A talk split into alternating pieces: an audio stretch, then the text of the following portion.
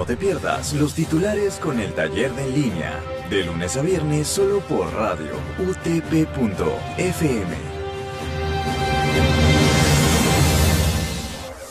Buenas tardes, radio oyentes. Bienvenidos una vez más a los titulares por radio utp.fm. Siendo hoy miércoles 24 de marzo, estos son los titulares. Actualidad. En una semana se elaborará el informe final de denuncias contra Vizcarra, Astete y Macetti, dice congresista Pérez Ochoa. Carlos Pérez Ochoa afirmó este martes que en esta semana como máximo su grupo de trabajo elaborará un informe final sobre el expresidente Martín Vizcarra y las exministras Elizabeth Astete y Pilar Macetti en relación a sus vacunaciones contra la COVID-19 fuera de los ensayos clínicos. Política. Poder Judicial autoriza a Keiko Fujimori a viajar al interior del país hasta el 12 de abril. El Poder Judicial autorizó a la candidata de Fuerza Popular Keiko Fujimori a viajar al interior del país hasta el 12 de abril, un día después de la primera vuelta de las elecciones generales. Fiscalía pide suspender al juez que habría favorecido a vinculado al caso Cuellos Blancos. La Fiscalía pidió al Poder Judicial suspender por dos años e imponer impedimento de salida del país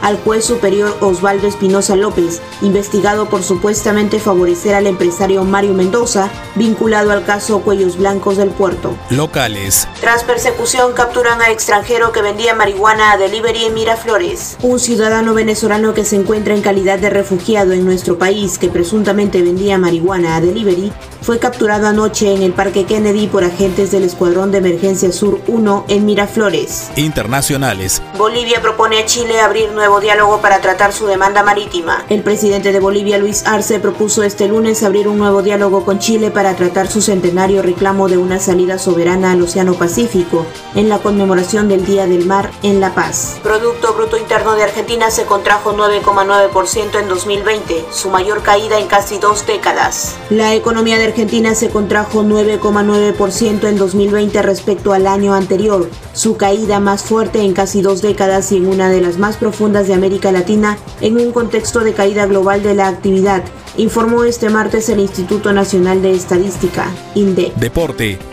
Jefferson Farfán recibió la 10 de Alianza Lima de parte de Waldir Sainz y Jaime Duarte. Farfán se convirtió en figura y logró emigrar a Europa, pero pese a estar distanciado casi 17 años del club blanquiazul, mantuvo la relación con símbolos de la institución, los que también representaron algo en él.